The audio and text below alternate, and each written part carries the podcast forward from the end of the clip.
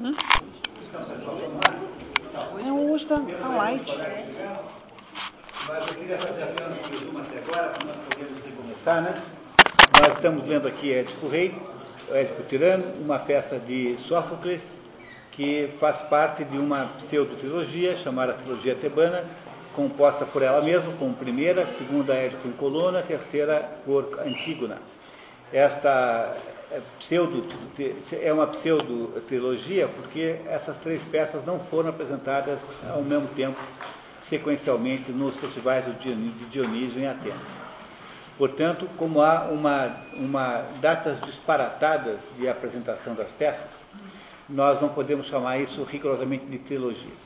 Embora seja uma trilogia lógica, porque o autor é o mesmo e vocês não há contradições entre as três partes. Ou seja, não há nenhum momento em que nós possamos desconfiar que, que o autor é, é, se enganou, coisa.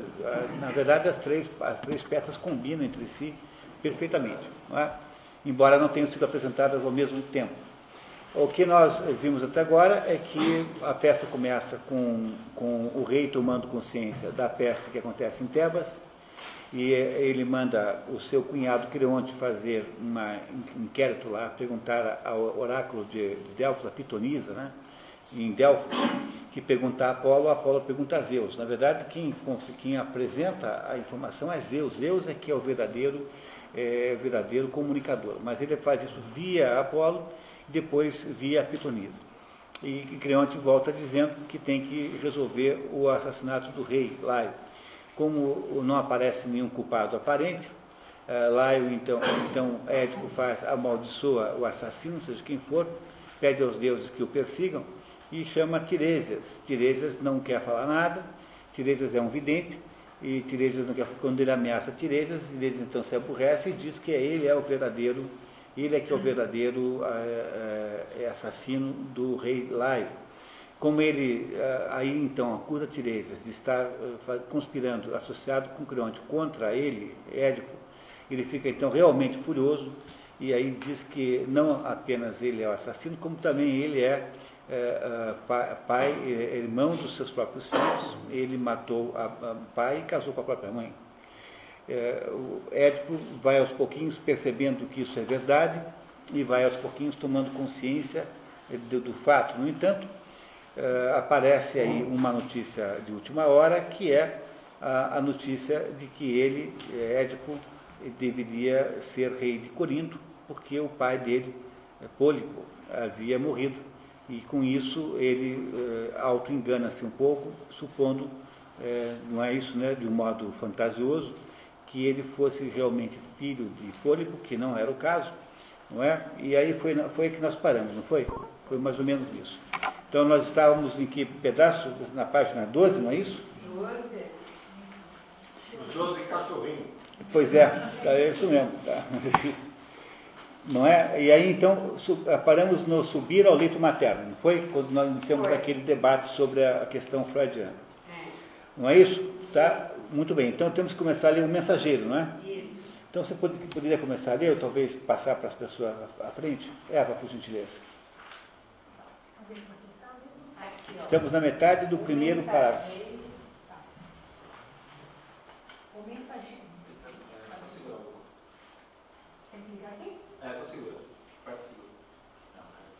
É, o Édipo disse para o mensageiro que ele não vai voltar para Corinto, porque como a mãe dele está viva ainda, ele não quer nem passar perto do risco de dormir com a própria mãe, casar com a própria mãe. Não é isso? Porque casar aqui é, mais, é no sentido copulativo, digamos assim, né? quer dizer, é dormir com, né? Não é isso? O mensageiro, no entanto, revela não haver tal risco, pois pôde bem. Não é do sangue. Pronto. Acabou o mensageiro dizendo que ele não é uh, filho de Pólipo.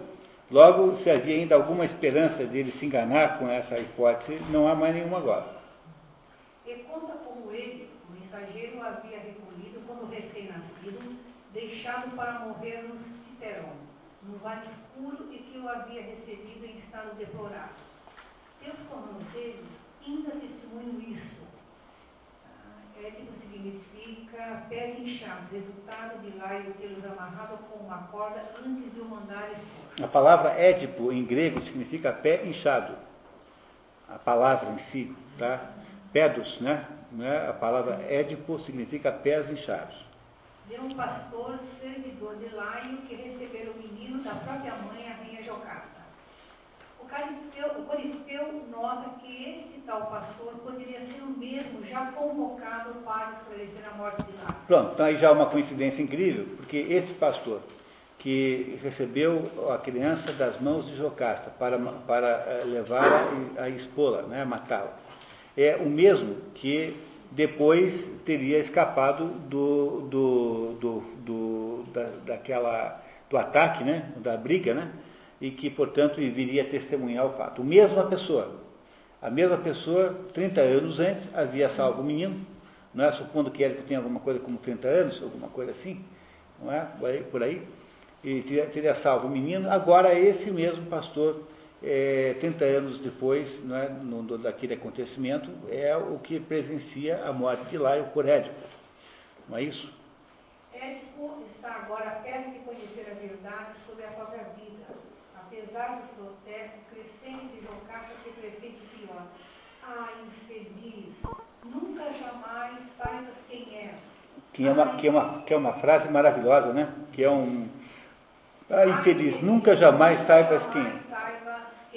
Muito bem. A rainha, antes da chegada do pastor, precipita-se em direção ao palácio. Édipo jura que, por medo de descobrir uma ascendência pobre do, do marido. Chega o pastor, já ancião, e o mensageiro de Corinto confirma ter, ter sido aquele mesmo que lhe entregara ao menino. O velho pastor, por sua vez, reluta em conhecer o mensageiro e finge não ouvir uma pergunta sobre a criança que lhe havia entregue na época. Édipo o ameaça e ele cede, confirmando a história. Depois de muita hesitação, o pastor revela que o menino era filho do próprio Laio. A verdade se estabelece. Pastor, quanta tristeza, é doloroso falar, Édipo mais doloroso escutar, mas não neves. Não é preciso dizer o nome da pessoa. Viu? Não. Seria filho dele, mas uma mulher que deve estar lá dentro sabe muito bem a origem da criança e pode esclarecer-nos. Foi ela mesma a portadora da criança?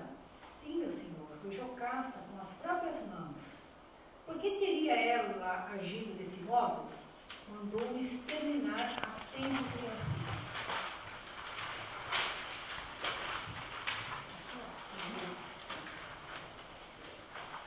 Sendo ela a própria mãe, não te parece incrível? Tinha receio de uns oráculos funestos. E quais seriam os oráculos, os sábios? Diziam que o menino mataria o pai. Por que deste o recém-nascido a este ancião? Por piedade, meu senhor, pensei então que ele o conduziria a um lugar distante de onde era originário.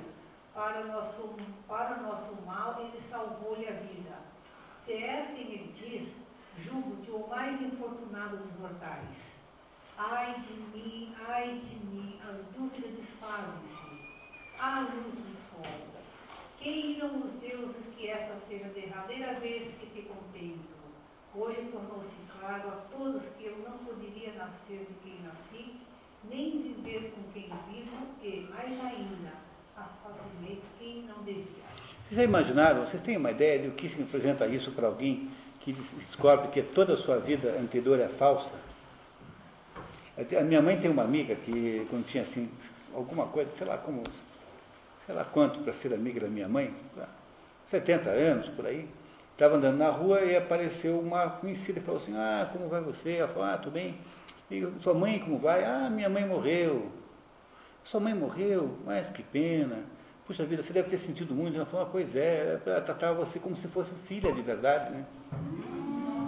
E a outra falou, mas como assim, como se eu fosse filha de verdade? O problema é que todo mundo sabia, né? Sabe aquelas situações que todo mundo sabe, só a pessoa que não sabe? Isso ela descobriu com 70 anos, que era adotiva. A sensação que você deve ter numa situação como essa é de que toda a sua vida anterior é uma, é uma farsa né, que você viveu. Professor, o- o- apenas uma uma opinião. O senhor acha que toda a verdade deve ser contada? Porque se o próprio Cristo diz que o passado tem que ficar lá atrás, A verdade por que que é é. que tem que trazer toda essa verdade, às vezes até num momento inoportuno? Ah. Eu não acho que... Não, eu não, mas veja, não- eu não, não acho que tem que contar a verdade toda. E a pessoa que contou não sabia que ela não sabia. É a, a pessoa que contou para essa, no, no exemplo que eu dei, né? Ela que contou isso, ela não sabia que a outra não sabia. Ela lidou com o assunto, né? mas ela não sabia. Ela não sabia, ela não contou de maldade. Ela simplesmente fez um comentário é, como se a outra soubesse, né? Não é isso? Porque como todo mundo sabia, não é? Ninguém achou, que- ela não achou que fosse uma coisa terrível. Então não é isso que eu, eu concordo não é para contar. tá? Bom, mas aí o que eu queria dizer é o seguinte, é que o momento que deve ter acontecido aqui, a- a- o estado psicológico de Édipo nesse momento é um estado psicológico de fa- falsidade, né? Ele, ele deve ter vivido então, ele pensa assim, que tudo aquilo que ele viveu até então foi uma coisa falsa, completamente falsa. A vida dele é totalmente é, é, falsa, é totalmente sem cabimento, perdeu completamente a noção de realidade na sua existência. E as coincidências do destino, veja, o sujeito que é o mensageiro de Tebas, de Corinto, que vem trazer a notícia da morte do pai dele, é o mesmo fulano que recebeu a criança e que levou para o rei. Por isso que ele sabia que o menino não era filho do rei. O pastor que entregou a criança né, para esse mensageiro de Corinto é o mesmo fulano que escapou lá do, do- da cena do crime e que agora veio esclarecer o assunto. Portanto, há coincidências do destino. É como se o destino não se deixasse enganar de modo nenhum e cobrasse a sua, a sua conta. né? Há uma história bíblica maravilhosa sobre isso, que é o livro de Jonas, que eu, eu recomendo que você leia. O livro de Jonas é uma história bem curta. É um livro com quase nada, eu não sei quantas páginas tem aquilo, sei lá, uma, 15, sei lá. É, o livro de Jonas é uma das histórias da Bíblia que conta a história de um profeta que recebe de Deus uma incumbência de ir numa certa cidade, é, se não me engano, a Cafarnaum, não lembro mais, fazer lá uma pregação lá.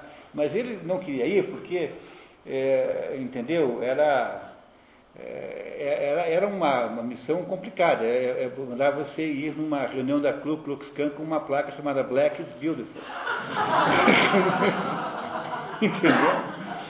Ele não queria ir. O que, que ele faz? Ele tenta fugir. Pega um primeiro navio que ele consegue pegar, ele já eh, deixa entrever que ele está fugindo, cobram dele uma fortuna, enfim. E aí, o- no meio do caminho, há uma tempestade terrível, ele percebe que a presença dele, que é responsável pelaquela tempestade, e ele acaba pedindo para ser jogado na água, jogado na água e engolido por uma baleia. E a baleia o cospe de volta no lugar onde ele havia tentado fugir. A, história de Jonas, o livro de Jonas na Bíblia, que aliás é, é a melhor interpretação do livro de Jonas, a melhor ilustração é o discurso do padre no Moby Dick, no, quando o Ismael está se preparando para sair na, num barco, ele passa por uma igreja, naquela cidadezinha lá, onde saem lá os barcos, e ele ouve o padre fazendo um sermão em torno desse. Uma, é uma das, uma das mais bonitas, digamos, momentos da literatura eh, inglesa na, na história. Aliás, o Herman Melville é o maior escritor americano mesmo. Eu acho que hoje não tem a menor dúvida em dizer que é de todos o número um, provavelmente. Difícil que alguém escreva como o Herman Melville, tão bem quanto o Herman Melville nos Estados Mas Unidos. qual foi o discurso do padre, professor? Do, explicando, contando a história de Jonas, dizendo que você não escapa do seu destino.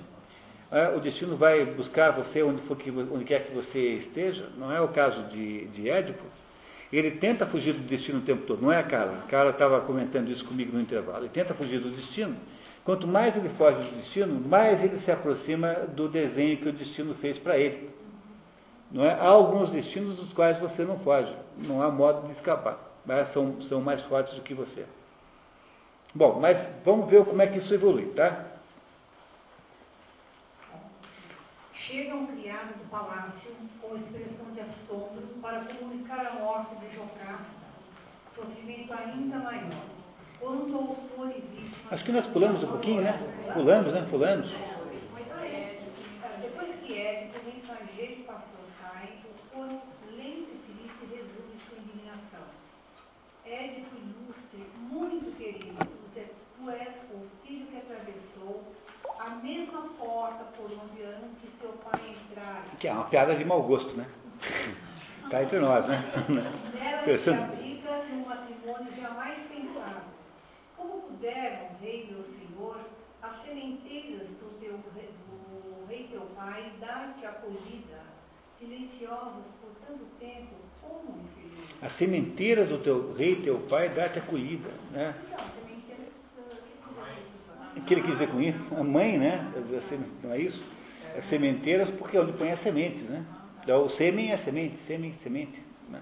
Chega um criado do palácio com expressão de assombro para comunicar a morte de Jocasta, sofrimento ainda maior, quando autor e vítima são uma só pessoa. Quer dizer, autor e vítima uma só pessoa significa que ela se suicidou.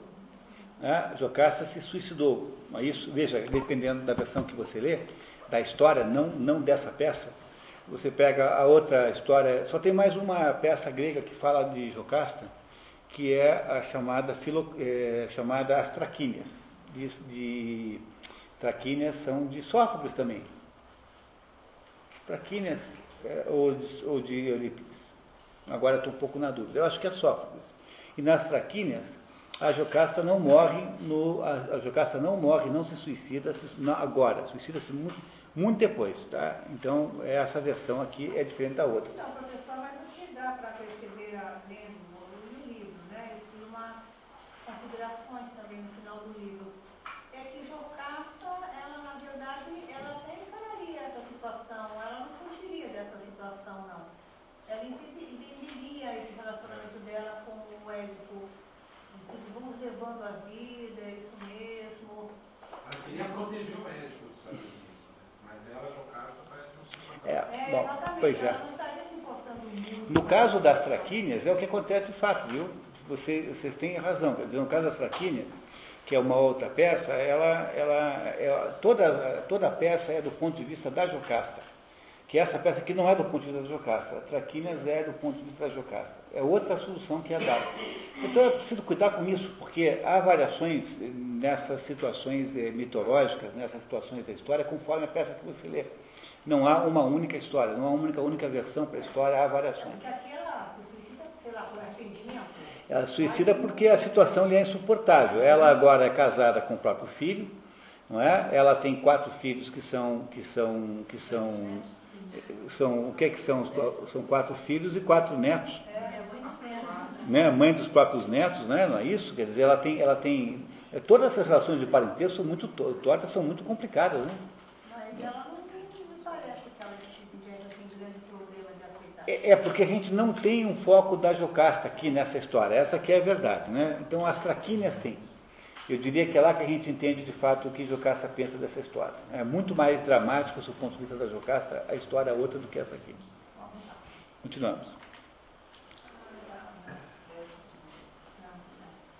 Édipo não havia conseguido evitar o enforcamento a tempo. O relato progride para o acontecimento, o acontecido com Édipo, depois da morte de sua mãe-mulher. Ao, con- criado, ao contemplar o quadro, entra entre urros horrorosos e o desditoso rei desfez depressa o laço que a suspendia. A infeliz caiu por terra. Vimos então coisas terríveis. De repente, o rei tirou das roupas dela uns broches de ouro que as adornavam, segurou-os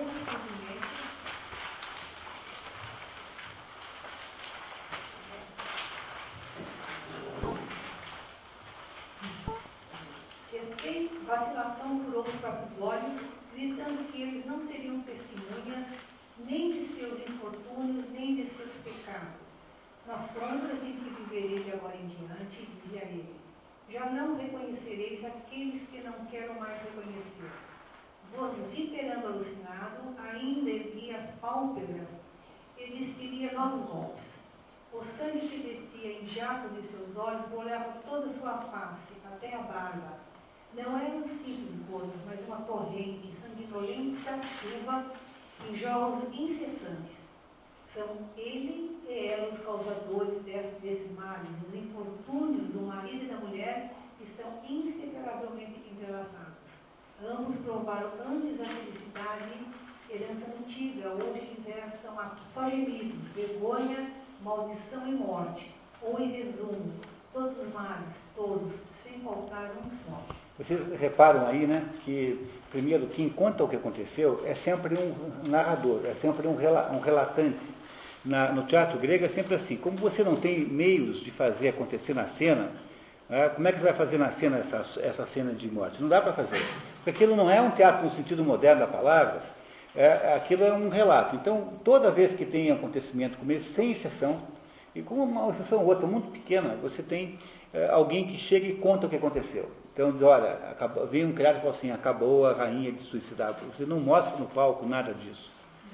Não é? O que aí nós vemos então é o relato da morte, do, da morte da rainha por enforcamento, auto-enforcamento, e o Édipo foi lá, tentou salvá-la, não conseguiu, tirou o broche, que devia ter certamente um espeto, né? e furou os próprios olhos, é, mostrando com clareza agora que estava sentindo-se responsável por aquela situação. Portanto, aí é, Édipo furou os olhos, não é? Furou os olhos, aceitando uma culpa, aceitando a responsabilidade por aquele ato.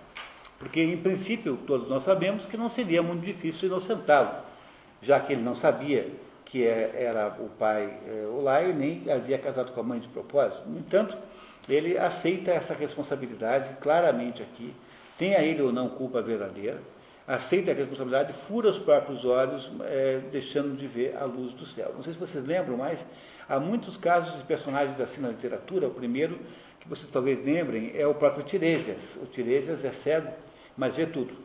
Não é? O, o Gloucester, Gloucester, aquele nobre do rei Lear, aquele sujeito só enxerga alguma coisa quando ele fica cego. Antes disso não enxergava nada. Ele só sabe qual é o filho que o ama, é? entre o Edgar e o. Como é o nome do outro, Deus? Edmundo. É, Edgar Edmundo. Ele só sabe qual é o que o ama depois que ele fica cego fisicamente. Para poder olhar, né, para ver o, a luz interna, é preciso às vezes apagar a luz externa. Tem essa.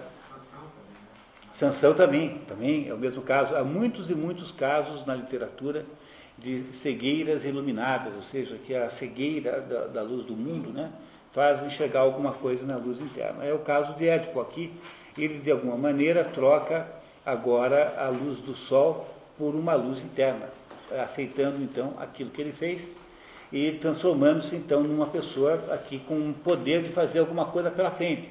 O que ele vai fazer pela frente a gente não sabe ainda, vamos daqui a pouquinho descobrir.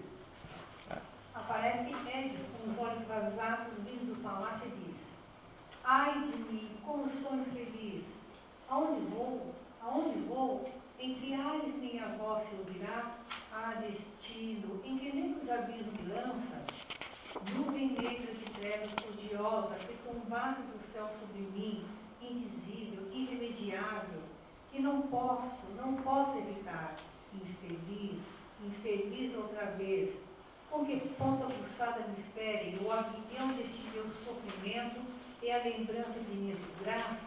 Ok, muito obrigado, Yara. Polifeu o repreende por ter cegado os olhos. Terríveis atos praticaste. Como ousaste cegar teus próprios olhos? Qual das divindades deu-te coragem para ir a, tal, a tais extremos? Mas é que lamento o seu destino. Reparem que ele, portanto, fura os olhos contra a opinião pública. Porque o Corifeu representa, de um modo ou de outro, representa a opinião geral, né? Porque o Corifeu é o, o Corifeu é o, o, o chefe do coro, portanto, ele é um, um arauto da opinião pública, digamos assim. Ele fura, sob o ponto de vista da opinião pública, não, seria, teria, não teria sido necessário que ele tivesse feito essa mutilação, porque ele, afinal, né, tinha aí alguma coisa que o inocentaria. Ele, no entanto, acha-se obrigado a fazer essa mutilação, mesmo que não tenha tido é, tanta culpa assim. Tá? Não é isso? É, porque vive esse homem que outrora, num recanto deserto livrou, dos meus pés das amarras atrozes, e salvou-me da morte somente para ser infeliz como sou. Do que está falando? Está falando do que ele pastor, né? Uhum. Se eu tivesse morrido mais cedo, não seria um motivo odioso de aflições para meus companheiros e também para mim nesta hora. Jamais eu seria assim.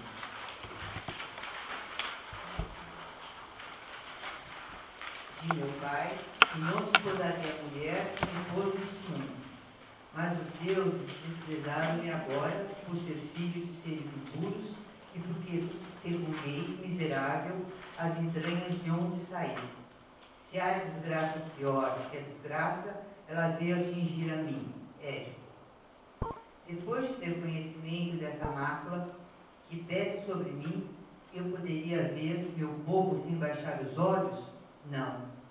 E mais, se houvesse ainda um meio de impedir os sons de me chegarem aos ouvidos, eu teria privado meu sofrido corpo da audição, a fim de nada mais ouvir e nada ver, pois é um alívio ter o espírito insensível a causa de tão grandes males, meus amigos. Ah, Emineu, deste-me a existência e como se isso não bastasse isso, ainda fizeste a mesma sementeira germinar novo. A mãe dele, né? Emineu é o leito nupcial. Né? Emineu é o leito nupcial. Mostraste ao mundo um pai irmão dos próprios filhos, filhos e irmãos do próprio pai, esposa e mãe de um mesmo homem, as torpedas mais terríveis que alguém consiga imaginar, mostraste-as todas. Entra Creonte, sucessor de Édipo, e este te pede para ser lançado, fora dessa terra bem, bem depressa, em um lugar onde jamais seja dado falar a ser humano algum e ser ouvido. Ele, ele pode ser exilado, porque de acordo com o que foi estabelecido pelo oráculo, o jeito de purgar aquela, aquele, aquele crime contra Caio era exilando ou matando, né, exilando ou matando o culpado. Portanto, ele vai ser exilado. Como a lei manda matar os parecidas, Crionte precisa indagar o oráculo sobre o que fazer. Édipo quer ser exilado para o monte Citerum, a pátria triste que meus pais me destinaram para imutável túmulo quando nasci. Jamais permitas quanto a mim que eu ainda, que eu ainda habite a terra de meus ancestrais.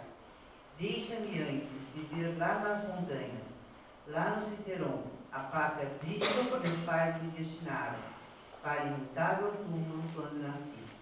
Assim eu morrerei onde eles desejaram. Há uma coisa, aliás, que eu tenho como certa. Não chegarei ao fim da vida por doença, nem males semelhantes. Pois se me salvei da morte, foi para desgraças horrorosas.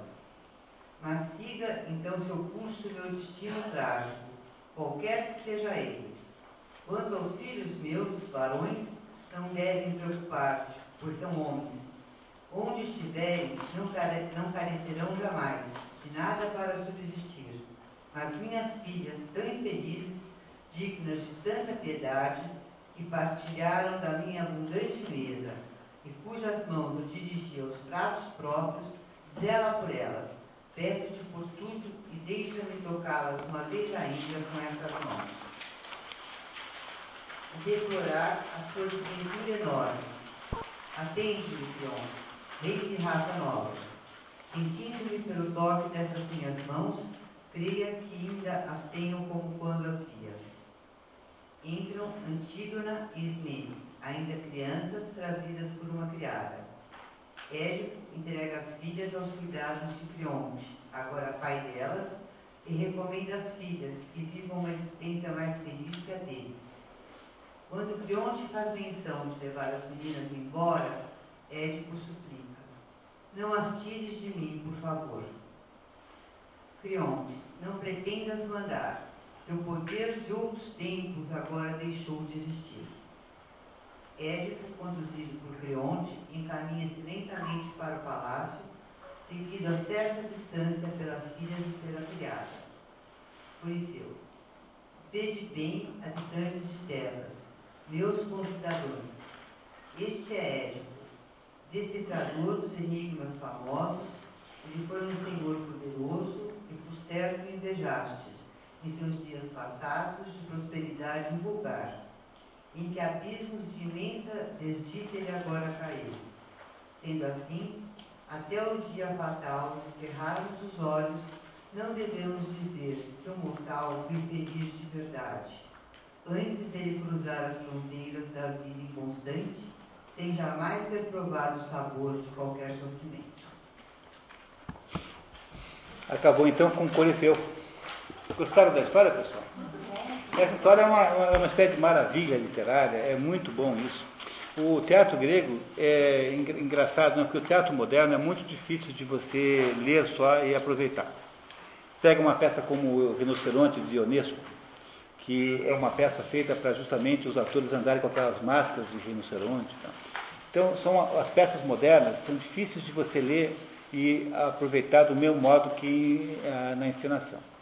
As peças gregas são o contrário, porque como a encenação é muito pobre, né, a encenação, a teatralidade da peça é muito pobre, então elas são muito melhor, muito mais, é, como elas são poéticas também, elas são feitas em, em rima, é, é muito melhor ler o, teatro grego, o teatro grego é 100% aproveitável na leitura.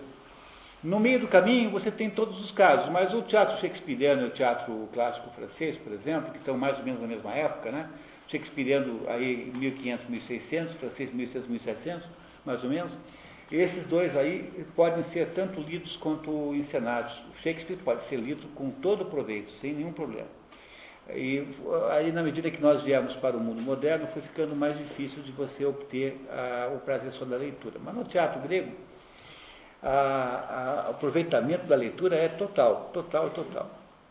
E aí nós temos uma história interessantíssima que precisa ser complementada agora com a sua sequência, senão nós não vamos entender exatamente o conjunto é, da, da, interpretação dessa história. Então vocês sabem que tudo começou com a história lá do, do, do, do lá da violência sexual contra o filho de Pélops, que gerou uma, que gerou uma maldição que acabou ocorrendo em todos os descendentes de é, Laio, que era o sujeito que cometeu o crime, né? O crime originalmente foi cometido por Laico.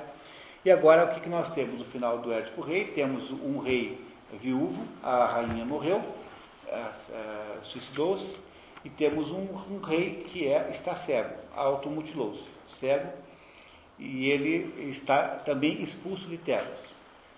Nascem alguns problemas a partir dessa situação. É, é tudo que eu vou contar para vocês agora está na continuação, Édipo em Colono.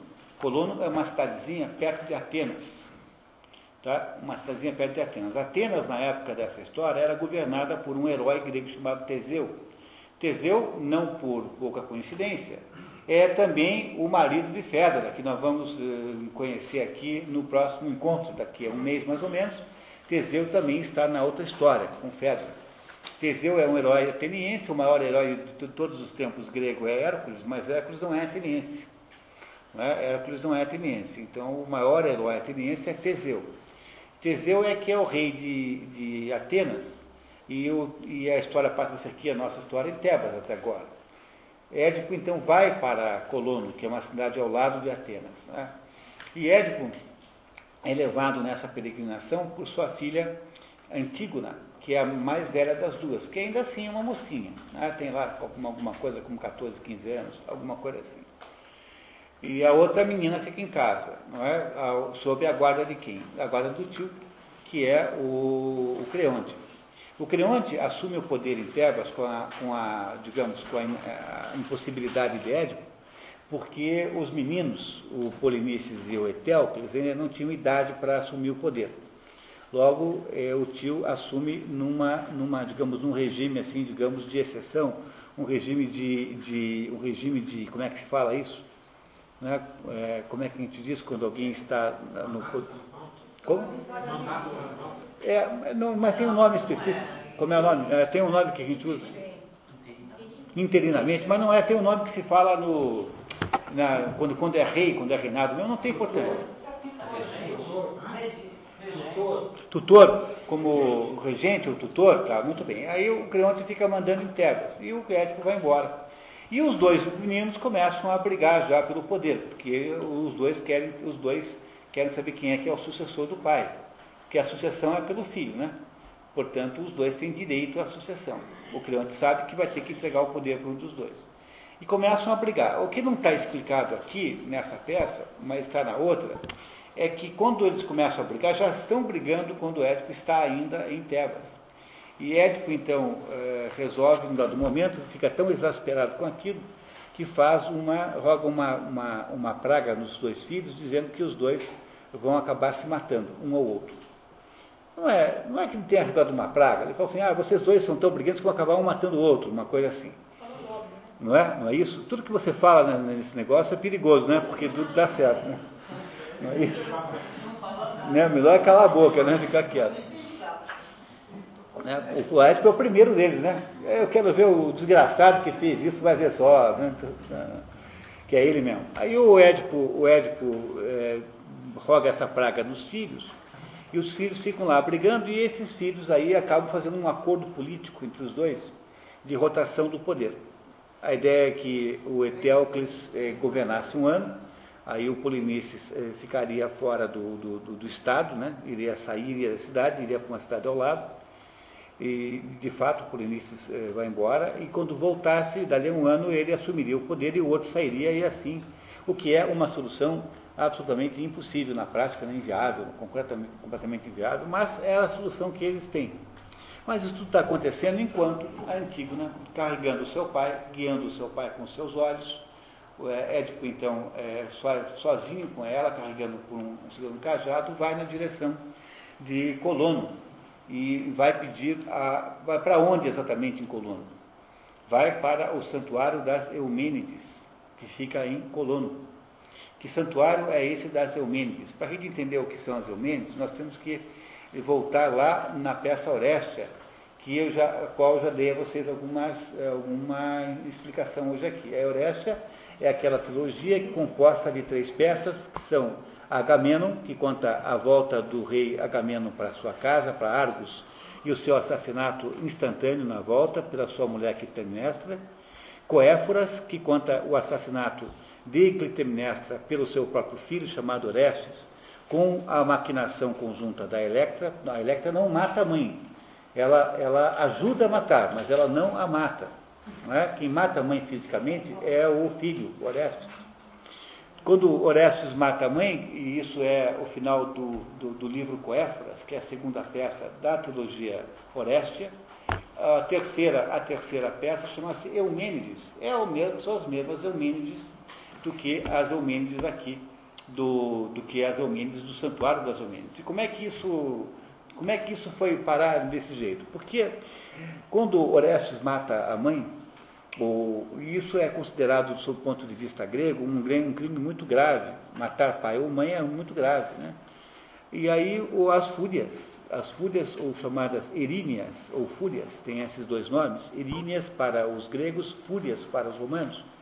Que, é que são as fúrias e as eríneas? São entidades velhíssimas, muito mais velhas do que a geração dos olímpicos, Zeus e os seus irmãos.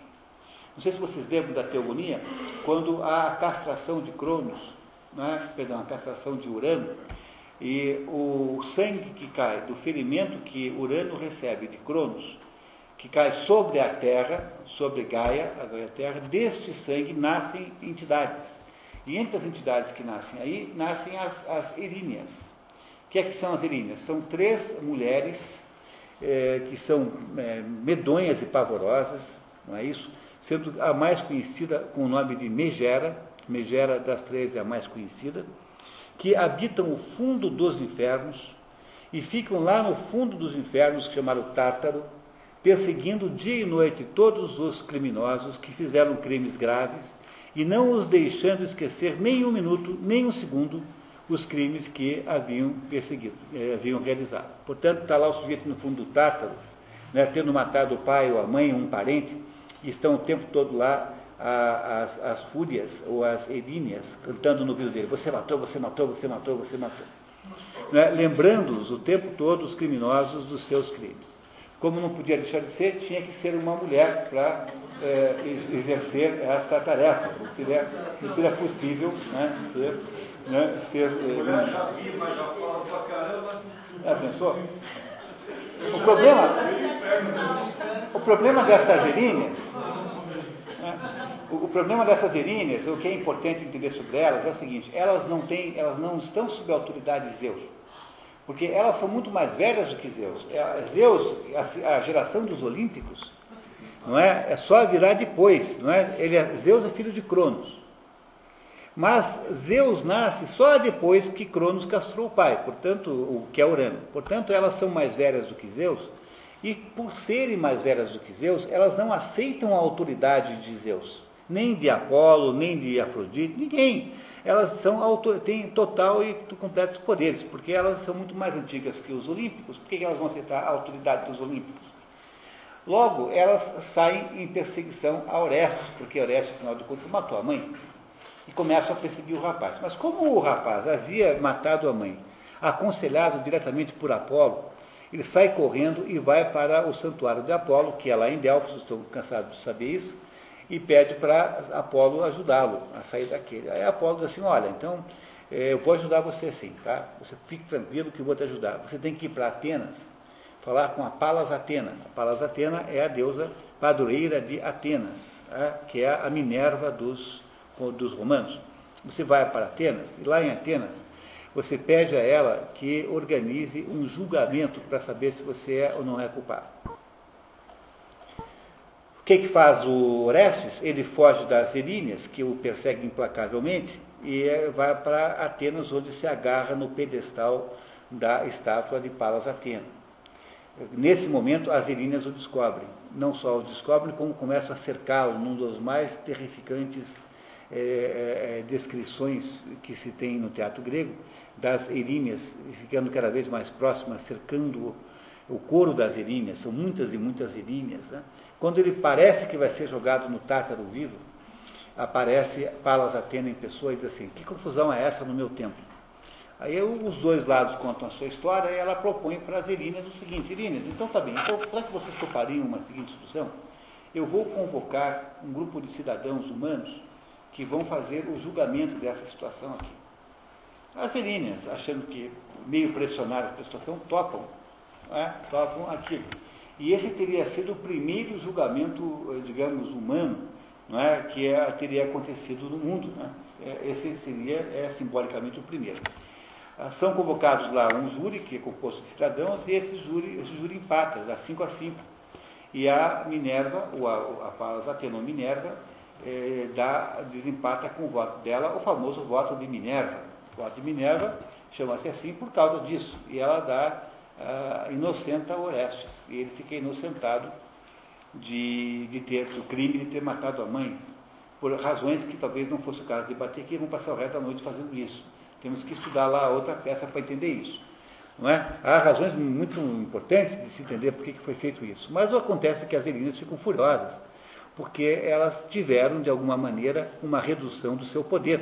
Porque se antes elas tinham um poder tirânico, ditatorial completo, agora elas têm que aceitar uma, uma espécie de perdão que elas não estavam interessadas em conceder, porque do ponto de vista das eríneas, que são as fúrias, o Orestes merece ir para o Tártaro mesmo, porque não se faz isso matar mãe. Não é isso? Mas a Palas Atena, espertamente, não é? já que ela é deusa da sabedoria, veja, ela é deusa da sabedoria e da guerra, das duas coisas. Não é? Ela é deusa das duas coisas, né? a Palas Atena. Ela, então, muito sabiamente, propõe o seguinte para as, as Elinas. Olha, vamos falar o seguinte, porque as Elinas, para se vingarem, dizem assim, nós vamos agora perseguir implacavelmente Atenas. Porque elas não podiam voltar atrás, porque haviam concordado com aquela solução do julgamento, e agora o que, que ela estava como, como solução? Perseguir Atenas. E ela então diz, olha, então vamos fazer o seguinte, por que, que vocês não aceitam a nossa hospitalidade? Nós vamos construir para vocês aqui um santuário e nós vamos, é, santificar, vamos santificar vocês. Imaginaram, vocês que são vistas com tanta má vontade por todo mundo, vocês que são assim tão horrorosas, que ninguém gosta de vocês, já imaginaram se vocês tiverem um santuário num lugar em que as pessoas vão levar oferendas para vocês, fazer, farão libações. Não é uma coisa, ela acaba conquistando as Eríneas e que se transformam nesse momento automaticamente em Eumênides. Não é que as Eríneas tenham mudado de nome, continuaram sendo Eríneas também. Mas enquanto Eríneas significa fúria, ou seja, vingança implacável, Eumênides significa as compreensivas, as benevolentes. A, expressão Eumênides, em grego, significa as benevolentes. O que, que aconteceu aí? Aconteceu uma coisa importantíssima. Houve a substituição de, do conceito de justiça de, de vingança, não é? de conceito de justiça de vingança pura e simples, aquela que está, por, por exemplo, atrás da lei do talhão. Porque é um conceito de justiça que é brutal. A justiça é a retribuição da mesma moeda. Não é o conceito de justiça que está por trás de um linchamento, por exemplo. O conceito de justiça que está por trás de uma agressão tida como merecida. Não é? Essa justiça agressiva, ela foi substituída por uma justiça reflexiva e capaz de pensar no que está fazendo. Em grego há duas palavras para para cada uma dessas justiças. A justiça que existia antes chama-se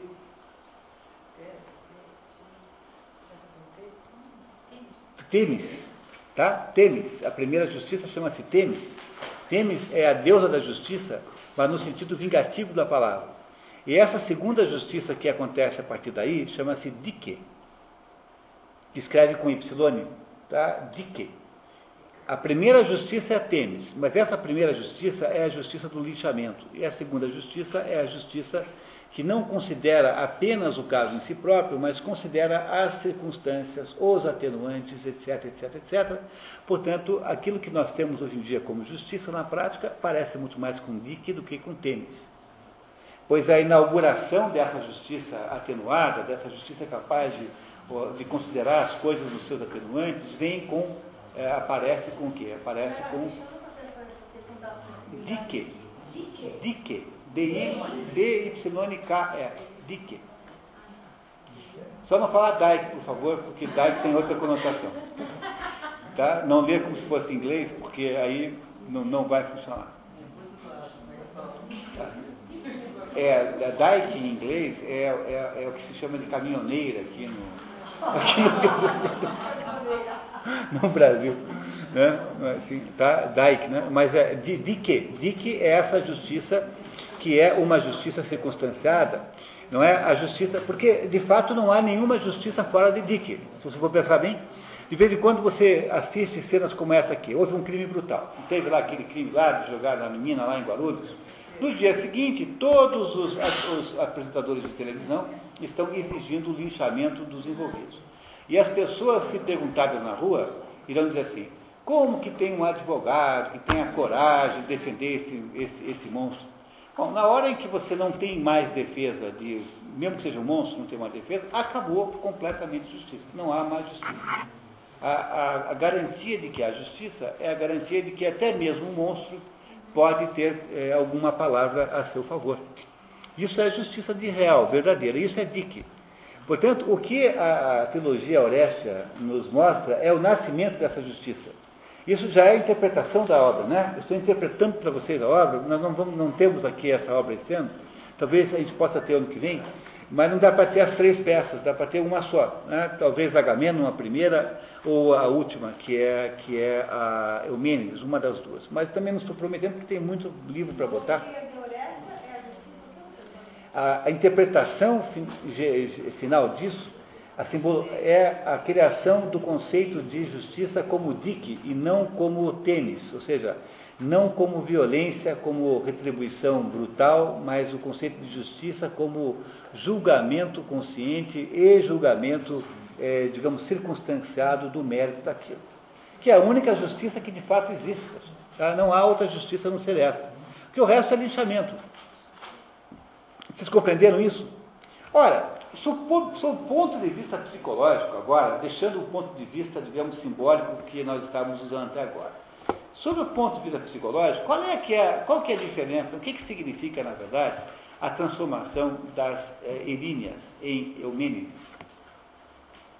Porque, por que, que essas duas são muito, por que, que essas mulheres são muito antigas, essas deusas são antigas? Porque essas deusas são, do ponto de vista simbólico, psicológico, são mais ou menos o símbolo da culpa, o sentimento de culpa. Por isso que isso é muito antigo. Porque todo mundo sente culpa, incluindo em todo mundo os deuses sentem culpa. É por isso que se diz que elas não estão subordinadas a Zeus. Porque Zeus também sente culpa.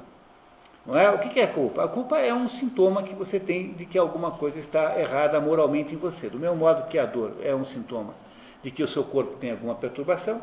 É? A dor não é um sintoma de que é um problema físico com você.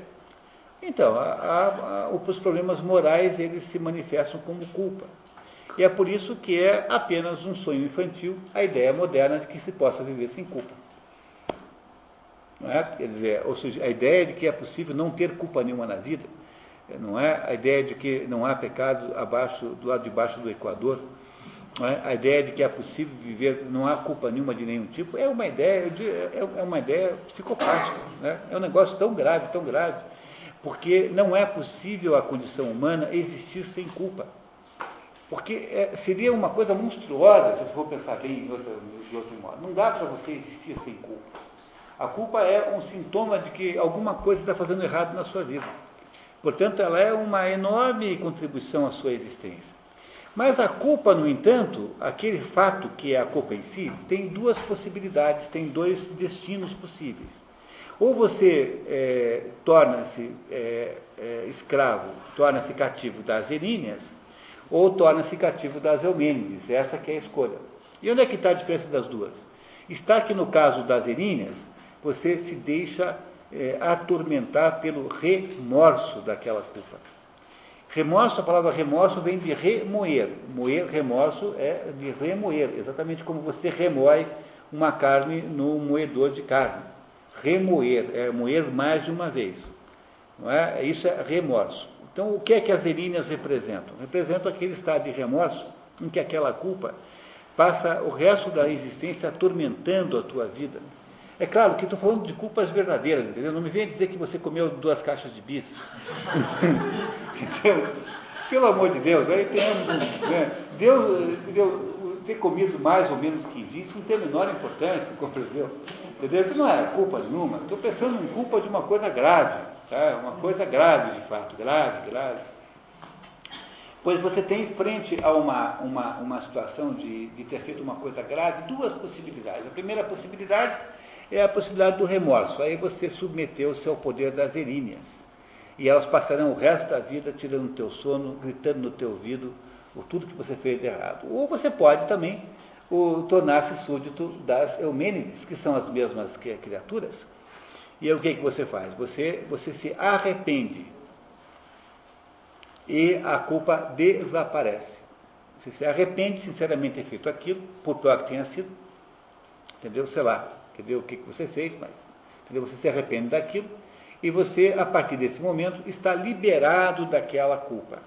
Você se arrependeu, você continua tendo feito aquilo, aquilo não sumiu da sua biografia, mas você não tem mais, que não sofre mais com aquele negócio. É essa a ideia central aqui.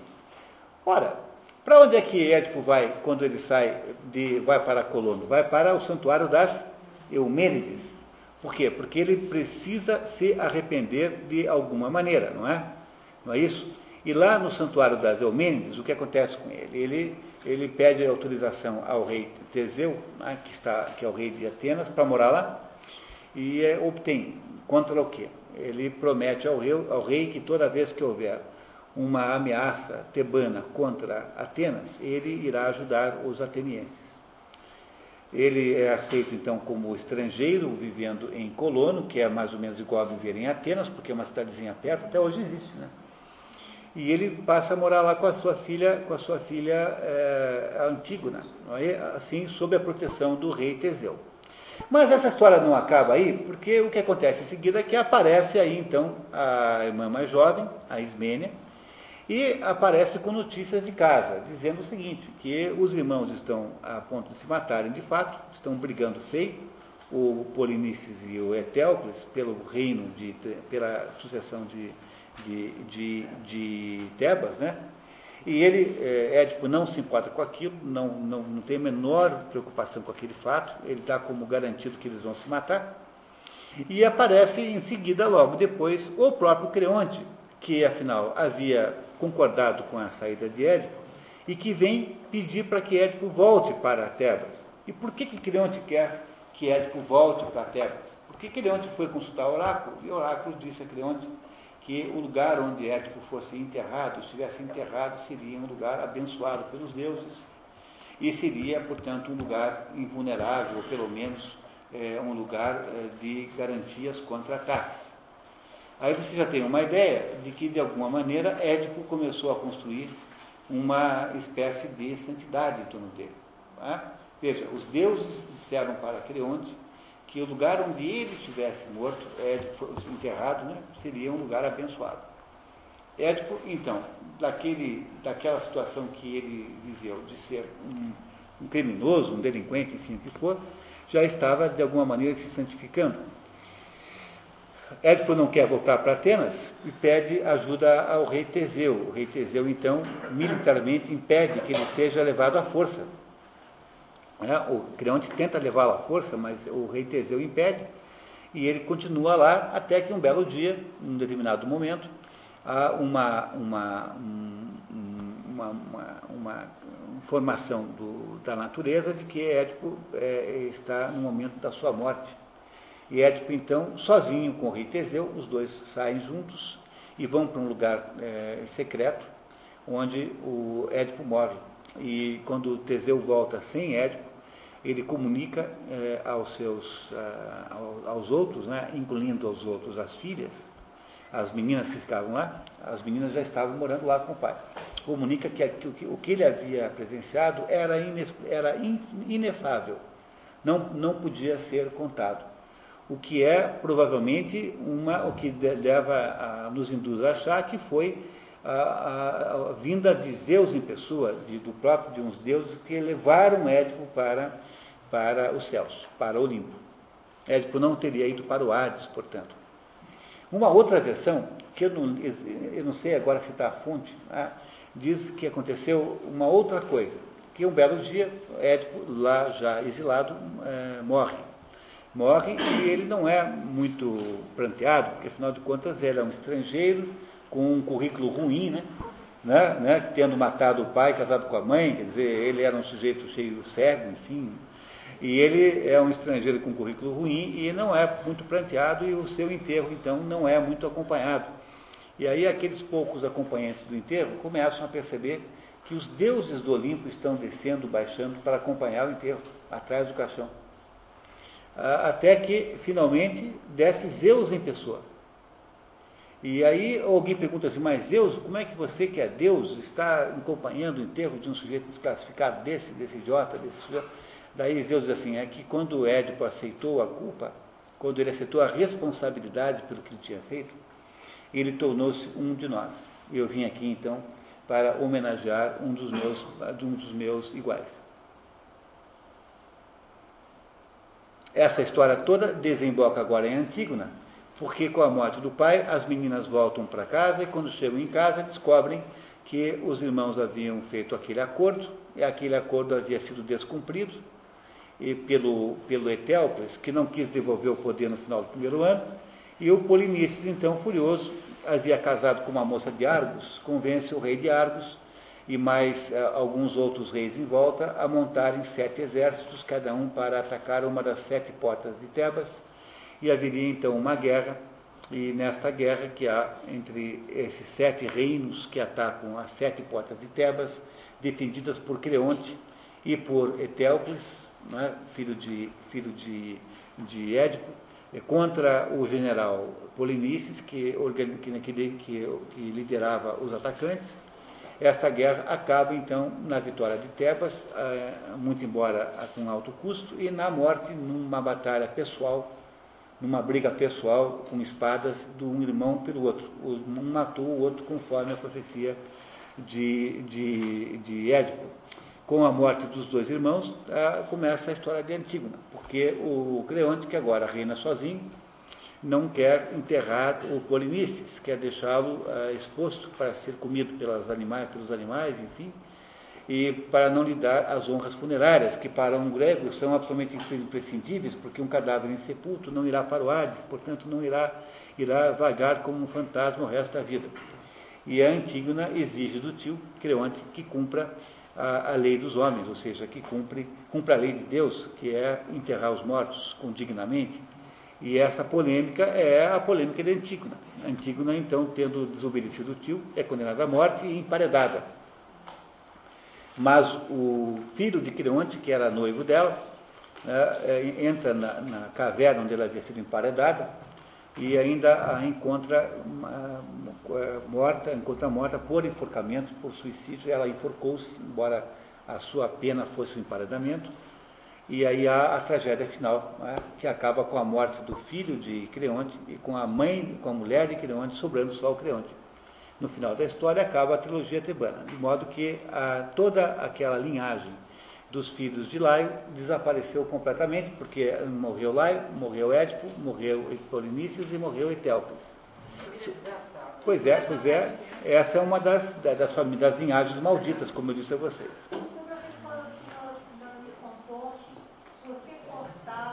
Muito bem. Vamos lá então? Vamos para esse ponto? Então agora vamos tentar entender, a, a, gente não entende, ainda não interpretou a obra ainda, né? Nós só estamos entendendo a história, né? Alguém tem alguma dúvida sobre a história, sobre a sequência fabulativa? Pois não. Essa outra versão que você falou de um final, Pois é, que eu não consigo lembrar agora onde foi que eu, que eu li essa outra forma. Tá? Eu não lembro. Eu não cheguei a ler essa versão. É. Eu, eu não sei se isso, não, eu, talvez não esteja numa peça. Talvez esteja numa outra fonte, eu não consigo lembrar agora. Né? Mas seja como for, tanto a versão essa aí, que é desconhecida, né? quanto essa que está aqui no Ético em Colono, tem a mesma, a mesma, o mesmo significado. É, o que é, o significado é que no final da vida Édipo é santificado. Entenderam isso? Que é uma santificação de Édipo no final da vida? Alguém tem mais alguma dúvida sobre, sobre a história? Sobre a história, sobre a sequência de acontecimentos narrativos, fabulativos? São... Pois não, senhor José Rússia.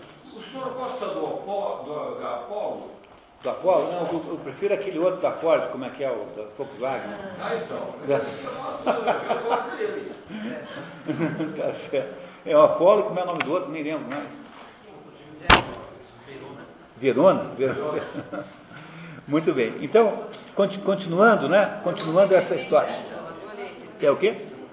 Eu gostei de ouvir a TT. Mas não é a cantora cruel, tem cantora mais cruel que aquela, aquilo não é possível, aquilo, é, aquilo, se, o, é, aquilo se o dói pode existisse ainda é usar como instrumento de tortura. Não é possível aquilo. Hum? Bom, pessoal, então, é, o que aconteceu aqui então até agora foi o seguinte, eu, eu fiz aqui, nós vi, lemos então o Édipo Rei em resumo, e eu contei para vocês, em, em, linhas muito gerais, as duas continuações, né? a Édipo em Colônia e depois a Antígona. Essa é a história toda do drama edípico, digamos assim. Né? Muito bem, agora vamos tentar entender isso. E como é que começa essa história toda? Vamos lá, lembra que tem sempre três meios de você olhar para uma história, né? eu sempre insisto nisso, porque há um meio, a maneira inventada pelo Saint-Beuve, que nesse caso seria impossível, o Saint-Beuve achava que a obra reflete a biografia do, do autor, e isso, no caso do, do, do, do, é, do Sófocles, não, nós não iríamos conseguir usar, porque não sabemos nem como é que era o jeito dele. Né?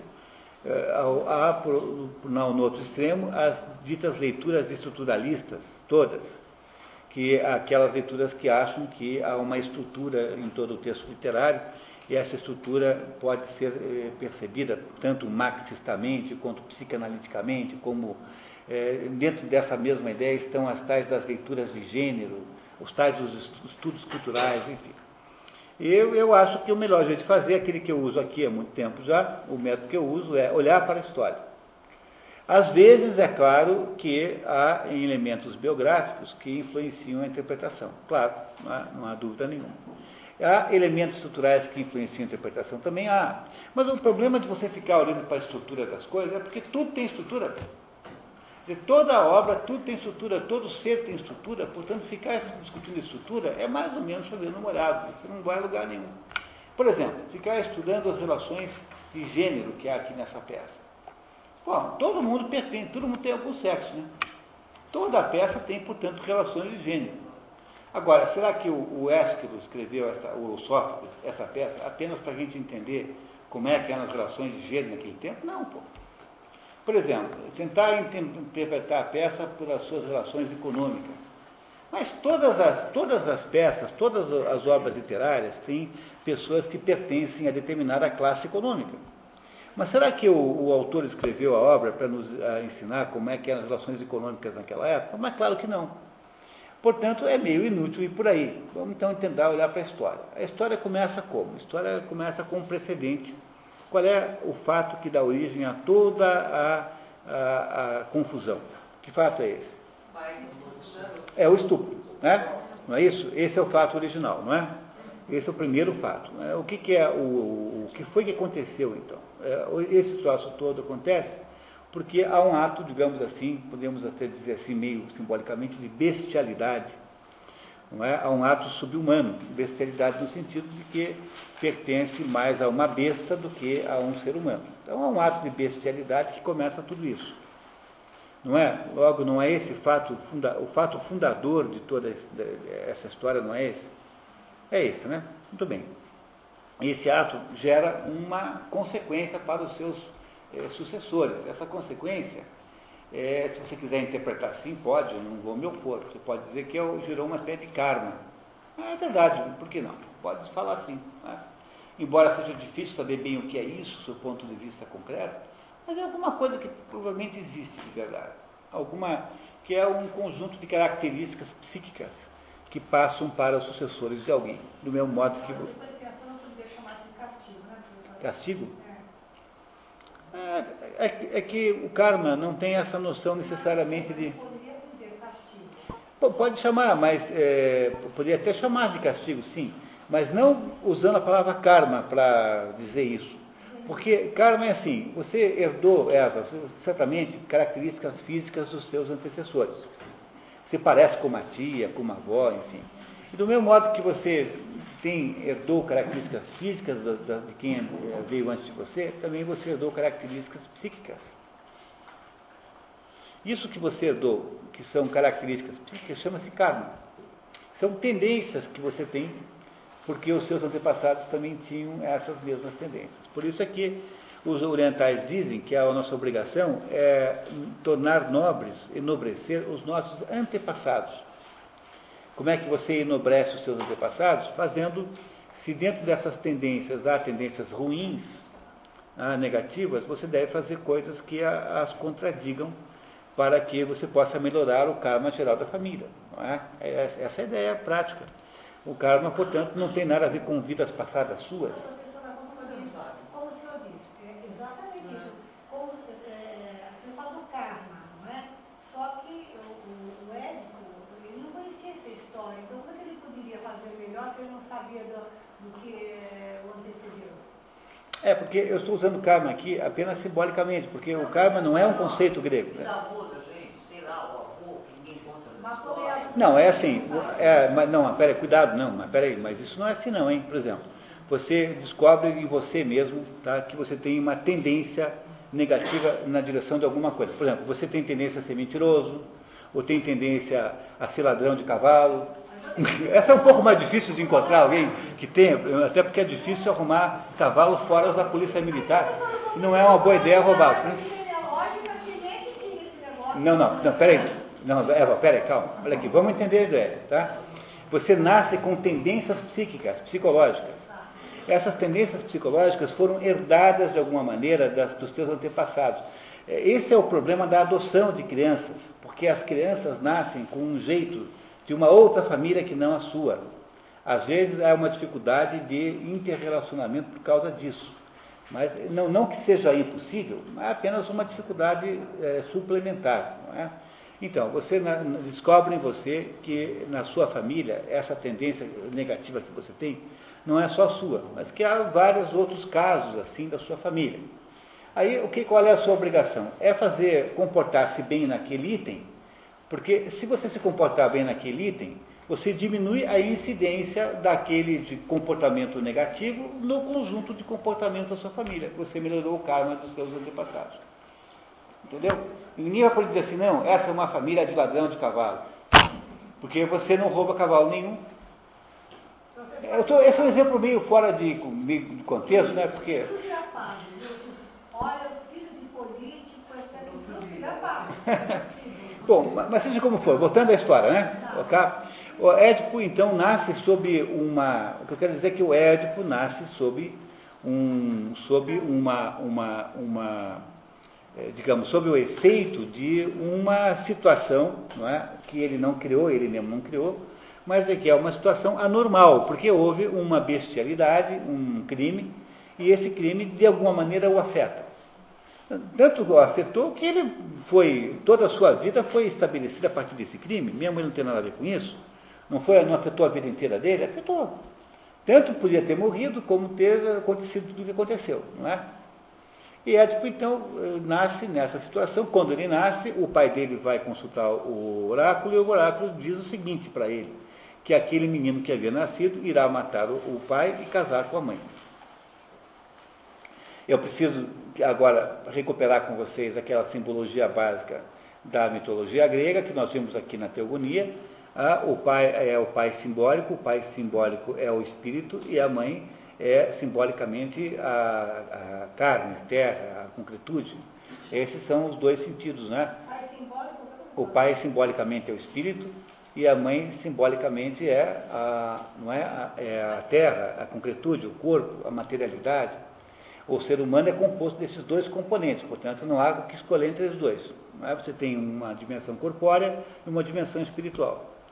Pois quando se diz que ele vai, o menino vai casar com o pai, vai casar com a mãe e matar o pai, significa que ele vai matar o espírito e vai casar com a terra. O que, é que significa isso, em, em, olhando para isso bem, digamos, simbolicamente? É de que ele a, abjurará as coisas do espírito e se associará às coisas da matéria.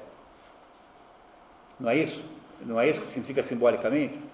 Bom, ele, ele é, é o pai tenta impedir que isso aconteça, não é? E o aleija. Aleijá-lo significa o quê? Amarrar suas pernas, cortando os tendões dos seus pés. Ora, qual é o significado, qual é o significado simbólico dos pés? É? Os pés, para os gregos, significam a alma. Veja, a pessoa, o pé é a alma. É? Porque os pés representam os passos que você dá durante a sua vida. São os pés que fazem você andar. Os pés significam a alma. Por isso que quando você tem na Igreja Católica aquela cerimônia de lava-pés, o que, que é a cerimônia de lava-pés? Para quem a faz, para quem a pratica, que é o padre, significa humildade. Para quem a recebe, significa a limpeza da alma. Você limpa a alma do sujeito lavando os pés dele. Os pés têm o sentido de alma. Olha, o que é que significa que Édipo, então, vai ter os seus pés, teve os seus pés amarrados e o seu, e o seu tendão?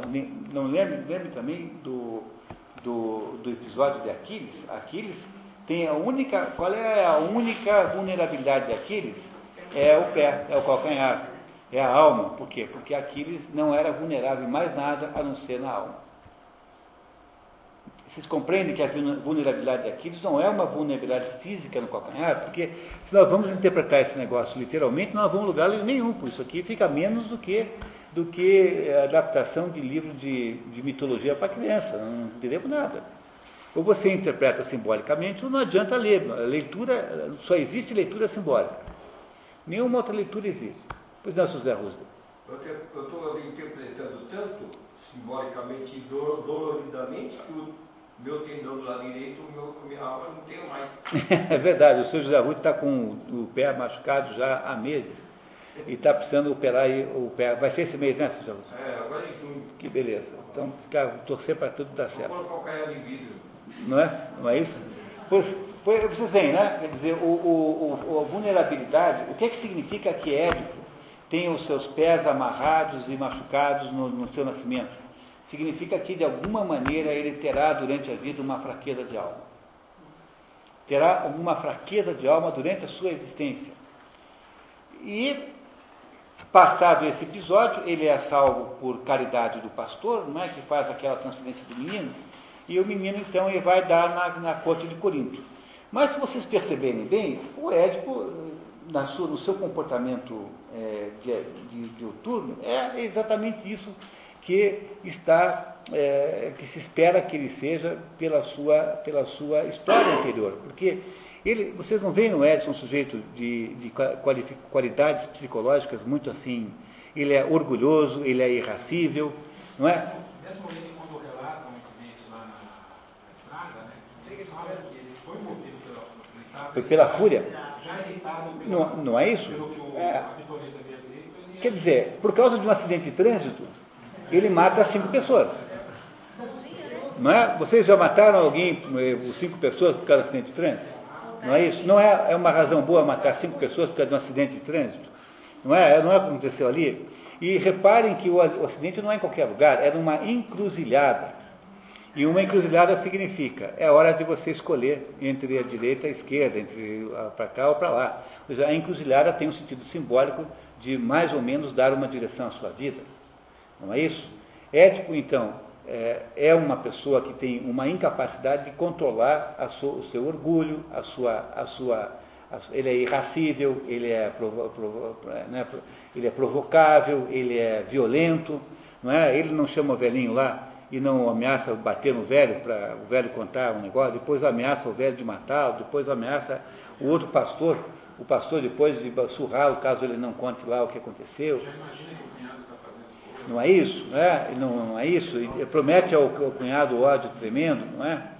Não é isso? Qual é o problema de Édipo, pessoal? O problema de Édipo é a coisa mais óbvia do mundo. Édipo tem o pé inchado. Édipo, pé inchado. Édipo tem a alma volumosa, a alma cheia de, de vento. A alma de Édipo é inchada, é uma alma fora do tamanho certo, é uma alma cheia de híbris, é uma alma de, de- prepotência e de, e de absoluta. ah, eh, ela está fora do lugar, ela é uma alma fora de, de, de. uma alma fora da normalidade da alma. Pois é, o nome da história é a explicação da história, Édipo. Édipo significa pé inchado, pois é, o problema desse sujeito é ter o pé inchado. O que é que significa?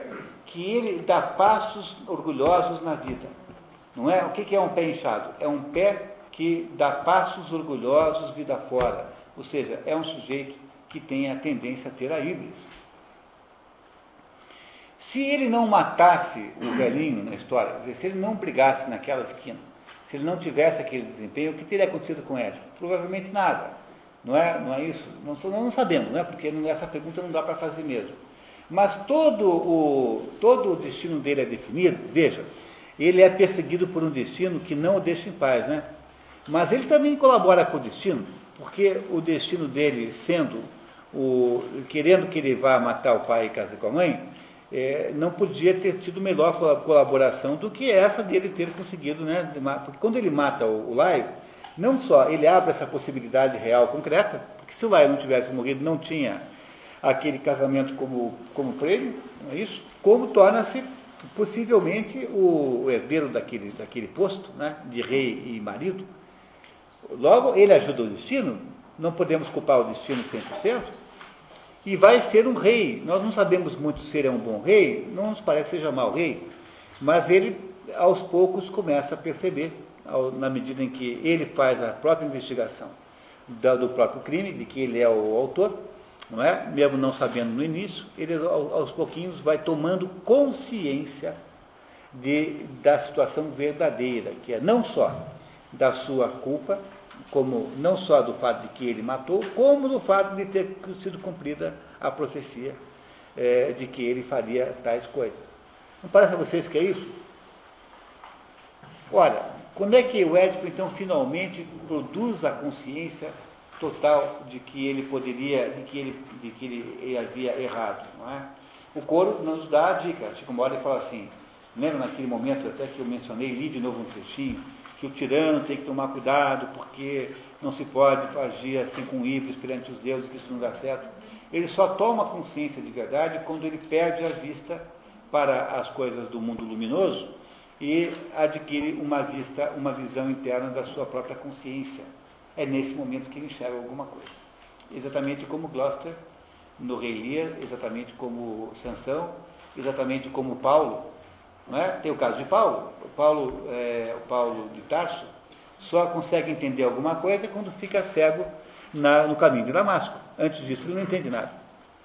É quando a vista de fora desaparece que o sujeito consegue entender a vista de dentro, a luz interna aparece. E às vezes é preciso que seja assim, porque não é possível fazer de outro modo. E Édipo então toma consciência do, do, da verdadeira, tem consciência enorme do que fez, mas ele faz o quê? Ele não é um, uma vítima dessa situação, porque ele, tendo tido consciência disso, ele faz o quê? Ele, ele, não, ele não resolve, não se torna vítima disso entregando a sua alma para as Eríneas. Ele vai para Colono justamente para o santuário das Eumênides. Ir para as Eumênides em Colono significa eu me arrependo de tudo que eu fiz.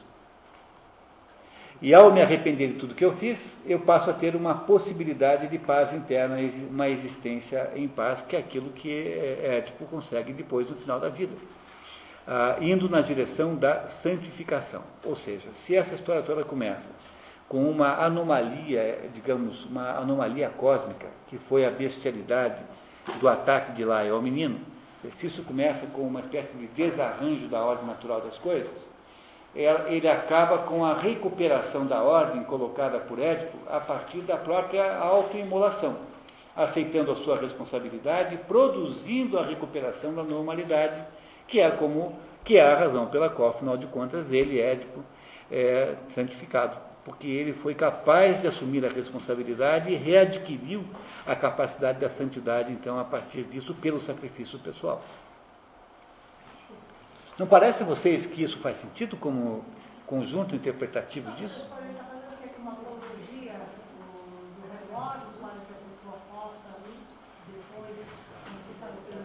Não, ele está ele tá fazendo uma, uh, o, que, o, que, o, que, o que o autor está fazendo é outra coisa, já vamos falar disso, tá? O que, mas a situação em si é um sujeito que tem uma, uma existência inflada de orgulho e que descobre um dia que esse orgulho havia gerado uma, destru... uma autodestruição da sua própria existência. E aí então ele se penitencia com a, com a auto, a automutilação dos próprios olhos e readquire o poder de enxergar as coisas fora. Aí ele chega à conclusão de que ele, afinal de contas, errou, ele não se acha inocente de modo nenhum, e por assumir a culpa, até mais do que ele deveria assumir, ele se transforma num sujeito santificado, porque ele foi capaz de aceitar a responsabilidade, mesmo não, sendo capaz, né, não tendo toda a culpa. Ou seja, aquela versão que eu não me lembro a origem, agora é que confirma isso com clareza, dizendo que o Édipo, ao aceitar a responsabilidade pelos seus atos, mesmo que seja uma responsabilidade exagerada, tornou-se de alguma maneira um Deus. É mais ou menos esta a ideia moral que está em torno desse, desse assunto aí. Você aceitar a responsabilidade pelos seus próprios atos. Mas, se você for pensar bem, é, antes disso, antes, pois não, Clélia. Tem alguma coisa a ver com o pecado da soberba, da capital? É, mas sim, por exemplo, há, um, há, um, há uma porção. Há uma, há uma porção de paralelos cristãos, né? Veja, o, o que, que é o pecado do estupro do menino? É o pecado original. Entenderam que o pecado original pode ser, é, pode, você pode comparar o, o aquele estupro com o pecado original. Há um pecado original, não é isso, que preside todo o destino da, dos outros. Agora, o pecado original não é alguma coisa que você herda e que você não sabe que é, porque esse é o, o problema aqui. Não é? Se, se, o pecado original fosse um pecado de Adão, fosse um pecado pessoal, não, teríamos nada a ver com isso. Mas essa é a tese de todo mundo que acha que não tem que ter culpa. Até uma, uma heresia cristã chamada pelagianismo, o pelagianismo é isso, é a, heresia cristã que acha, é uma, uma heresia de autoria de um sujeito chamado Pelágio, que é Pelágios, né? É do tempo de Santo Agostinho, lá do início do cristianismo, que acha o seguinte, esse negócio de batismo é besteira, porque você batiza as crianças no catolicismo, porque as crianças nascem com o pecado original. Você as batisma para limpar o pecado original. Mas se você tem, não tem pecado original nenhum, para que, que? Então esse Pelágios achava, que era um, era um padre, né? achava que o pecado de Adão era um pecado pessoal de Adão. E que não, os outros todos que não eram Adão não tinham nada a ver com isso. E que, portanto, não tem nenhuma razão para batizar ninguém. Mas essa é uma interpretação extremamente infantil do que possa ser o pecado original, porque o pecado original não está no ato de estuprar o menino, mas está na tendência que você tem de fazer o que você quer porque você quer, né, na tendência que você tem de fazer os teus, atender os teus, os teus gostos e os teus prazeres, independente dos outros, está no seu orgulho de achar que você não pode ceder o lugar na encruzilhada para o outro. Esse é o pecado original. Esse pecado original que está em Édipo, é, que nasceu antes dele, portanto, nasceu no episódio criminoso do próprio pai, é esse pecado original que é de alguma maneira purgado no final, não é? É um pecado, Clélia, de, de soberba? É, orgulho é um tipo de soberba. Os pecados capitais, o Santo Agostinho, Santo São Tomás tem um livro chamado Os Pecados Capitais. Tem aqui tradução em português. Ele explica que os pecados capitais chamam-se assim porque eles são caputs, são cabeças de, de, de listas de outros pecados. Por que, que o pecado capital chama-se assim? Porque ele é caput de outros pecados que são gerados a partir dele. Então, o orgulho é um, um tipo de soberba. Não é? não é isso? Que é o que tem o, o Édipo. Ele é mais orgulhoso do que soberbo. Não é? Mas orgulho é um tipo de soberba. E é verdade. E você tem que fazer o quê? Você purga isso como? Desinflando o seu, o seu pé. Quer dizer, desinflando a alma, tirando tudo que na sua alma tem, que é apenas é, ar quente, que é apenas ilusão, que é apenas auto-engano. Você faz isso como? Reduzindo a sua alma ao tamanho que ela tem de verdade. E como é que, o que, é que você descobre no final? Que você era um sujeito que não entendia nada do que estava acontecendo com você, e você então se arrepende de ter sido daquele jeito. Arrepender-se é fazer uma, uma homenagem às Eumênides. Quando você faz homenagem às Eumênides, você deixa de ser alvo das iríneas. A sua vida tem uma chance de ter um mínimo de sossego. Porque você já imaginou a pessoa que passa a vida inteira, o cara muito da sua vida se culpando? Já imaginou uma vida humana em que todos os minutos da sua vida são uma culpa? Tem um filme do Jack Nicholson chamado Ironweed, que é, um, eu nem, não sei como é que é em português o nome É, ele é. É baseado no é, romance, né? É, então, esse é um filme em que o sujeito deixou cair o filho no chão, uma, um bebê, morreu uma criança. Esse sujeito que tinha assim uma, uma, que tinha uma vida assim meio de classe média, né, que tinha uma vida assim mais ou menos, transformou-se num mendigo. Ele passou a ter uma vida absolutamente infernal porque ele não consegue esquecer nem um minuto que ele matou o filho.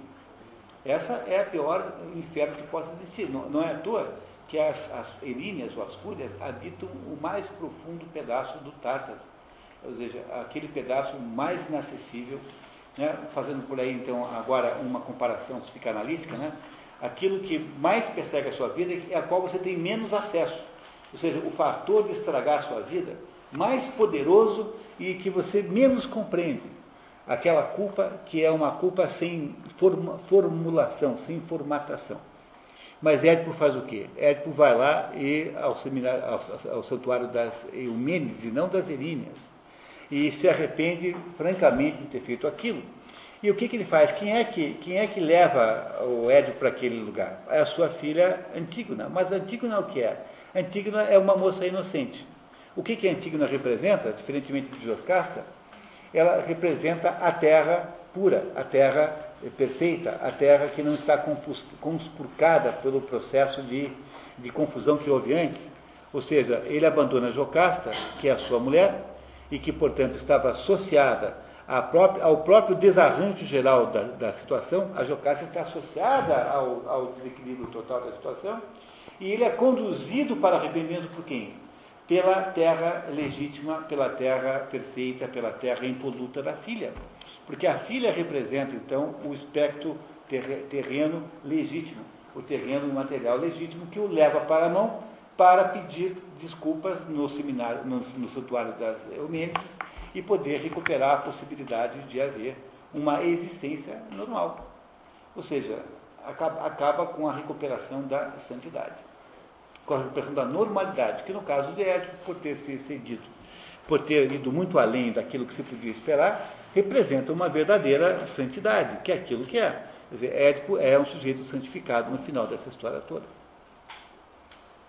Mas a razão de fundo pela qual isso foi escrito não foi para contar só essa história para vocês, quer dizer, essa interpretação que eu acabei de fazer, mas também foi porque os gregos achavam que o teatro era uma, uma, um instrumento de formação de estadistas.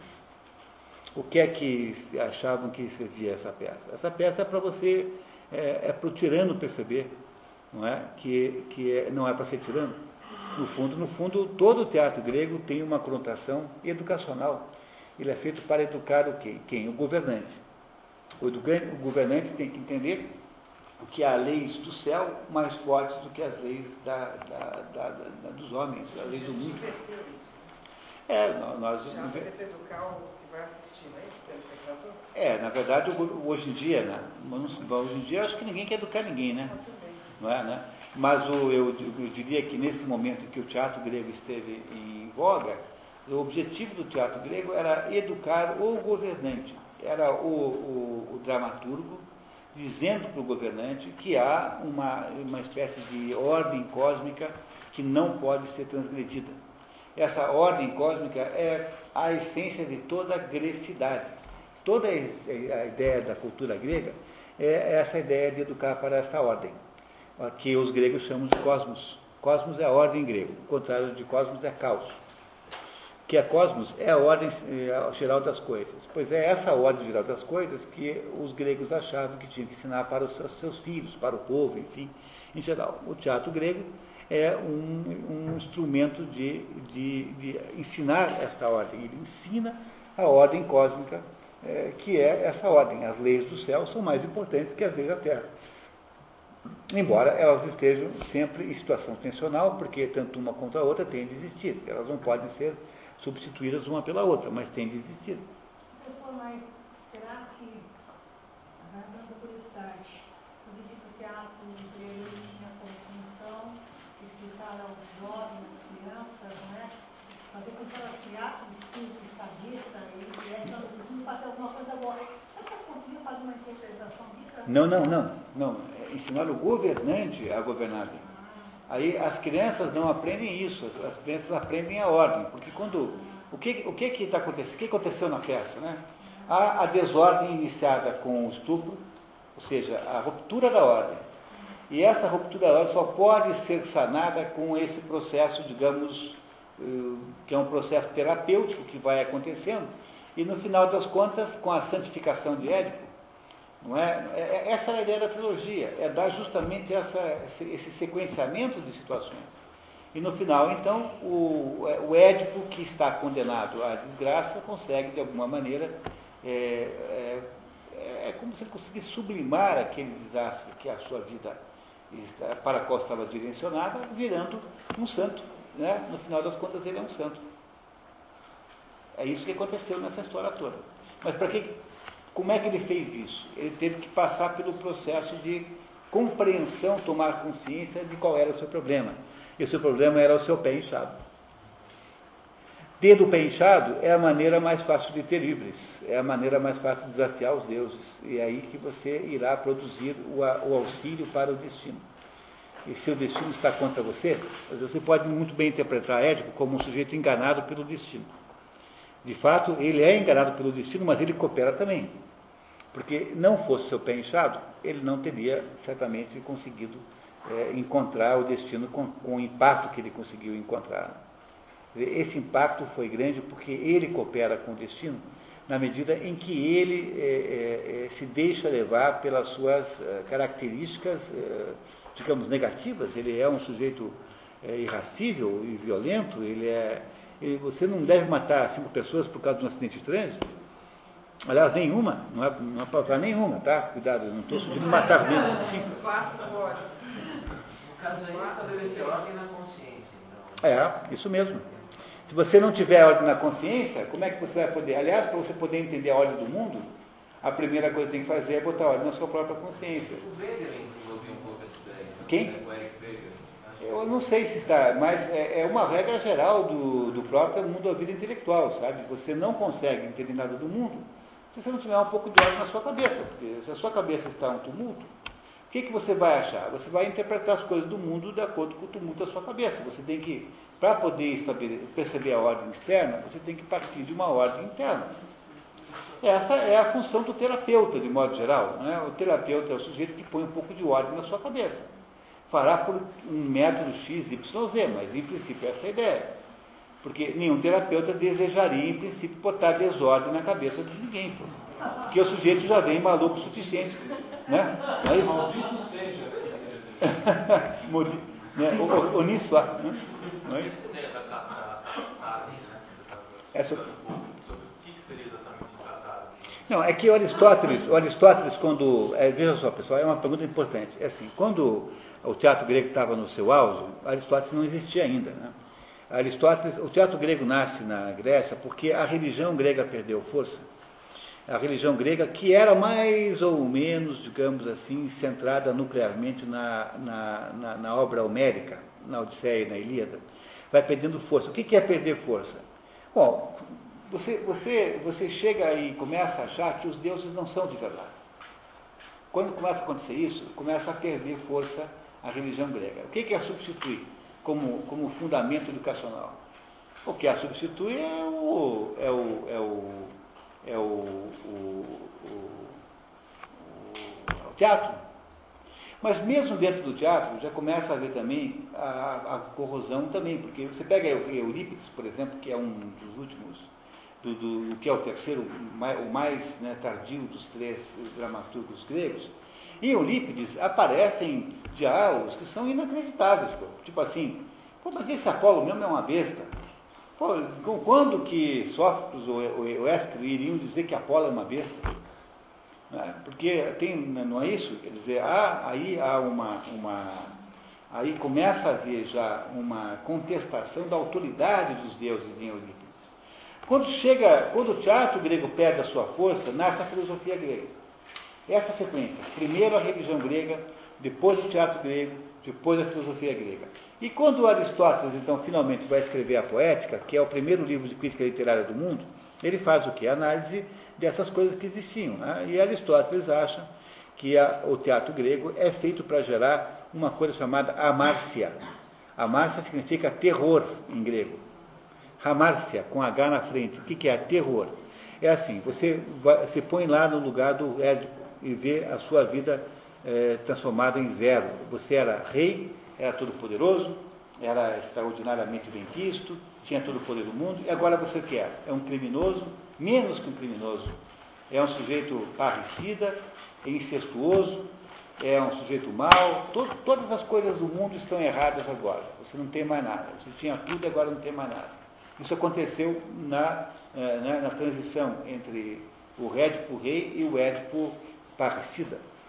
Não é? E aí o sujeito que está assistindo aquilo eh, ficava aterrorizado com aquilo, porque via aquela situação como sendo a própria. Não é? Como, como podendo acontecer com ele então. Mas como aquela situação não acontece com ele, acontece com outro, a- o resultado final disso é catarse. Catarse, a palavra catarse em grego significa limpeza. Ah, Cátaro é limpo, tanto é que aqueles cátaros lá, aquela, aquela seita que havia na, na Idade Média e que foi alvo de uma cruzada, a cruzada contra os albigienses, que foi feita contra os cátaros, não é? Os cátaros, foi uma cruzada, a única cruzada que não foi no Oriente Médio foi essa que foi feita lá na região de Dijon, Albi, na região da França, onde havia lá um, um conjunto lá, uma espécie de seita, chamada os cátaros, que foram destruídos pelo, por uma cruzada organizada pela França e que houve a incorporação daquela região de Dijon ao território francês, a partir daí. E esse, esse, a catarse é isso, é limpeza. Como você sofreu aquele terror, mas aquele terror não redundou na sua própria desgraça, mas na desgraça da personagem que está ali no palco, ou ali na frente, você então limpa a sua alma, né? a sua alma é limpa, e essa é, de acordo com Aristóteles, o objetivo da, da, objetivo da, da tragédia. Aristóteles já não tem mais a mesma visão que havia no tempo em que essas tragédias eram encenadas, porque ele já está muito distante e já está muito descrente da tragédia como sendo da, da factualidade da coisa. No tempo de Aristóteles já tem filosofia a pleno vapor, quer dizer, Aristóteles já é um filósofo absolutamente claro, uma, um, um filósofo desenvolvido a toda, toda a sua potencialidade. Para alguém que está no mundo da filosofia, já como Aristóteles, a mitologia grega o que é? É uma espécie de eh, narração folclórica, tem um, tem um aspecto cultural, folclórico, mas não é jamais concreta, não é mais real. O que houve nesse processo de, decadência da religião, depois o teatro reassume, depois também decai, depois a filosofia retoma, é um processo de destruição. É o Götterdämmerung do Wagner, é o crepúsculo dos deuses. A, a ideia do crepúsculo dos deuses está em todas as tradições. A, o quarto do, a quarta ópera do ciclo do Anel, do, do Wagner, chama-se Götterdämmerung, o crepúsculo dos deuses. A ideia do crepúsculo dos deuses está é, em todas as tradições. É? E aí, então, os deuses mais ou menos morrem. Os deuses já estavam mais ou menos mortos aí no final, no final da história, quando Aristóteles escreve a poética. Por isso que, para Aristóteles, a tragédia grega é interpretada psicologicamente. Entenderam que ele faz uma interpretação psicológica? Mas essa interpretação psicológica só é possível na época de Aristóteles, porque ele já não tem mais a percepção, naquela época em que ele escreveu isso, de quanto a tragédia representava como formação política do homem grego. E para entender isso, você, melhor você ler a Paideia do Werner Jäger. No Werner Jäger, na Paideia, no livro Paideia, há uma melhor explicação sobre isso. Em 1967, eu estava dizendo que não poderia ser em 1967, mas pelo menos os livros dizem que foi em 1967, que foi no Rio de Janeiro, é, que foi é, encenado e quem fez o papel de Hector foi, é, foi o Paulo Otran. E vieram, né? Vieram alguns, 67, 67, e vieram alguns estudiosos, até vieram da França, eles bateram o pé de que realmente ocorreu o incesto. Né? E havia outras pessoas também é, dizendo exatamente o contrário. Isso gerou uma polêmica na época. Houve ou não houve, professor? Mas, mas, é claro que houve, mas não há, não há uma culpa associada a ele, porque havia uma inconsciência. Mas o incesto, materialmente falando, por exemplo, você sem querer matou alguém, houve ou não houve morte? Houve, mas você não fez de propósito. Não é? Você compreendeu, Eva? O incesto existiu concretamente, porque ele é, o incesto é caracterizado pelo ato sexual entre parentes. Não é? Houve ato sexual? Houve, portanto houve incesto. É muito diferente. No entanto, quando a gente tenta estabelecer se houve ou não culpa, culpa ou dolo, né? Portanto, uma coisa é a visão, digamos, moral do assunto e a outra coisa é a visão objetiva do assunto. Dizer, objetivamente, não dá para ninguém dizer que não houve incesto, porque tem quatro filhos lá para provar. Esses dois franceses, eles alegavam-se que realmente houve incesto. Dois outros que estavam lá dizendo que não É estão falando de coisas diferentes. Porque... Pois é, o problema todo é que as pessoas ficam discutindo palavras e não discutem os fatos. A gente não deve discutir palavras, deve discutir fatos ou afirmações, mas nunca palavras. Bom, pessoal, com isso nós estamos aí fazendo um ato incrível, né? Acabando na hora, coisa que é quase impossível de acontecer. Eu queria muito agradecer a todo mundo, aqui a equipe da EC, sempre está muito prestativa, vocês, sobretudo, que vieram. E daqui a mais, acho que uns 30 dias, nós temos Fedra. Fedra é uma complementação natural dessa história de hoje, não percam de jeito nenhum, mas de modo nenhum percam Fedra, que além de ser muito interessante, é uma das mais belas obras literárias já escritas, é uma maravilha, Pedra de Racine. Tá certo? Muito obrigado, até a próxima.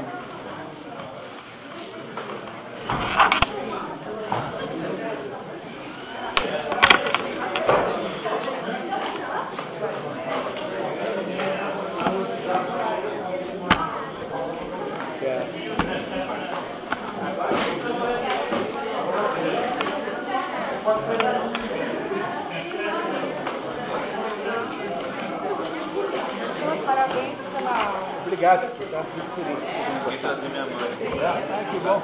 Mais uma coisa. Que bom. Tá? Que bom. É muito interessante.